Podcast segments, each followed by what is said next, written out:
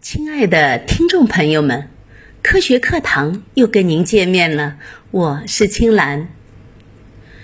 高铁是现在出行非常重要的交通工具，不过现在有这样一个说法：国产高铁从诞生起就存在严重的辐射问题，坐高铁等同于照 X 光。并且严重到会破坏女性生殖系统。哎呦，这个问题，那我们可要搞搞清楚。在交通便利的今天，谁不免会坐个高铁呀？那今天我就带大家一起去了解一下真相。我国高速铁路上运行的列车使用的电力一般为二点五万伏特。五十赫兹交流电，高铁的高压电力设备产生的电磁辐射属于极低频电磁辐射，能量比较小，不会使 DNA 断裂，属于非电离辐射，完全不同于医院里 X 光的电离辐射。所以，坐高铁等于照 X 光的说法纯属误导。的确，大家都很关心辐射问题。看过日本电视连续剧《血疑》的听众都知道，里面的主人公杏子就是因为辐射患上了白血病。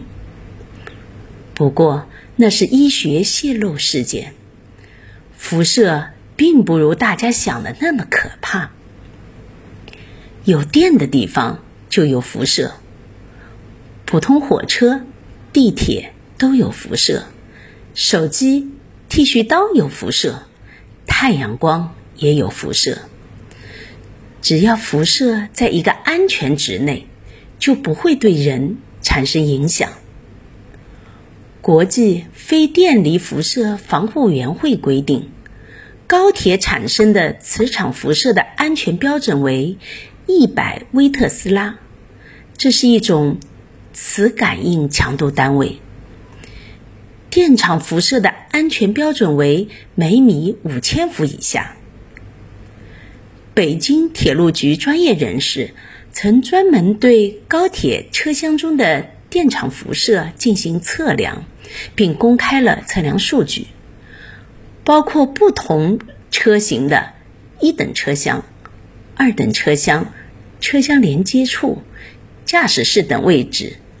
这些位置的电场辐射值分别在零点零一一和零点零二一每米千伏范围内。比对这些数据，不难发现，中国高铁的电磁辐射量要远远低于国际标准，根本不可能对人体造成伤害。听众朋友们，你们就放心的去坐高铁吧。